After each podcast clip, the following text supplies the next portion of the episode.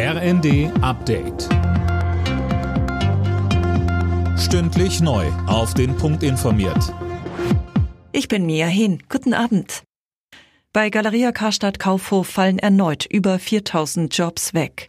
Wie der Konzern heute mitteilte, werden 52 der noch verbliebenen 129 Häuser in Deutschland schließen. Alena Tribold. Das Ganze passiert in zwei Wellen. Schon Ende Juni sollen 21 Filialen dicht machen, darunter Häuser in Leipzig, Hamburg oder auch Wiesbaden. Die anderen folgen dann Ende Januar kommenden Jahres. Dazu zählen unter anderem Braunschweig, Bremen oder auch Reutlingen.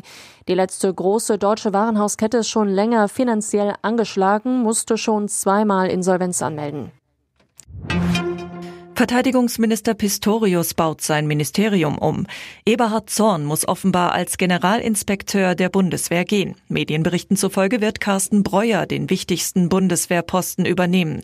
Der General hatte in den Hochzeiten der Pandemie den Corona-Krisenstab geleitet. Nach der Amoktat in Hamburg mit acht Toten will Innenministerin Faeser das Waffenrecht so schnell wie möglich verschärfen.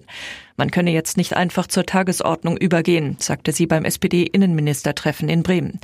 Der Täter soll psychische Probleme gehabt haben. Wer eine Waffenbesitzkarte beantragt, soll bald auch ein psychologisches Gutachten vorlegen müssen, so Faeser. Wir wollen, dass künftig die Waffenbehörden nicht nur bei den Sicherheitsbehörden und der örtlichen Polizei Erkenntnisse abfragen, sondern auch beim Gesundheitsamt. Wenn Gesundheitsämter Informationen dazu haben, dass sie von einem Menschen mit einer schweren psychischen Krankheit eine Gefahr für andere Menschen sehen und davon ausgehen, dann müssen sie diese Informationen künftig an die Waffenbehörden übermitteln. In der Gastro arbeiten weiterhin deutlich weniger Beschäftigte als vor der Pandemie. Das meldet das Statistische Bundesamt. Vor allem Mitarbeitende von Bars und Kneipen sind in andere Branchen gewechselt. Alle Nachrichten auf rnd.de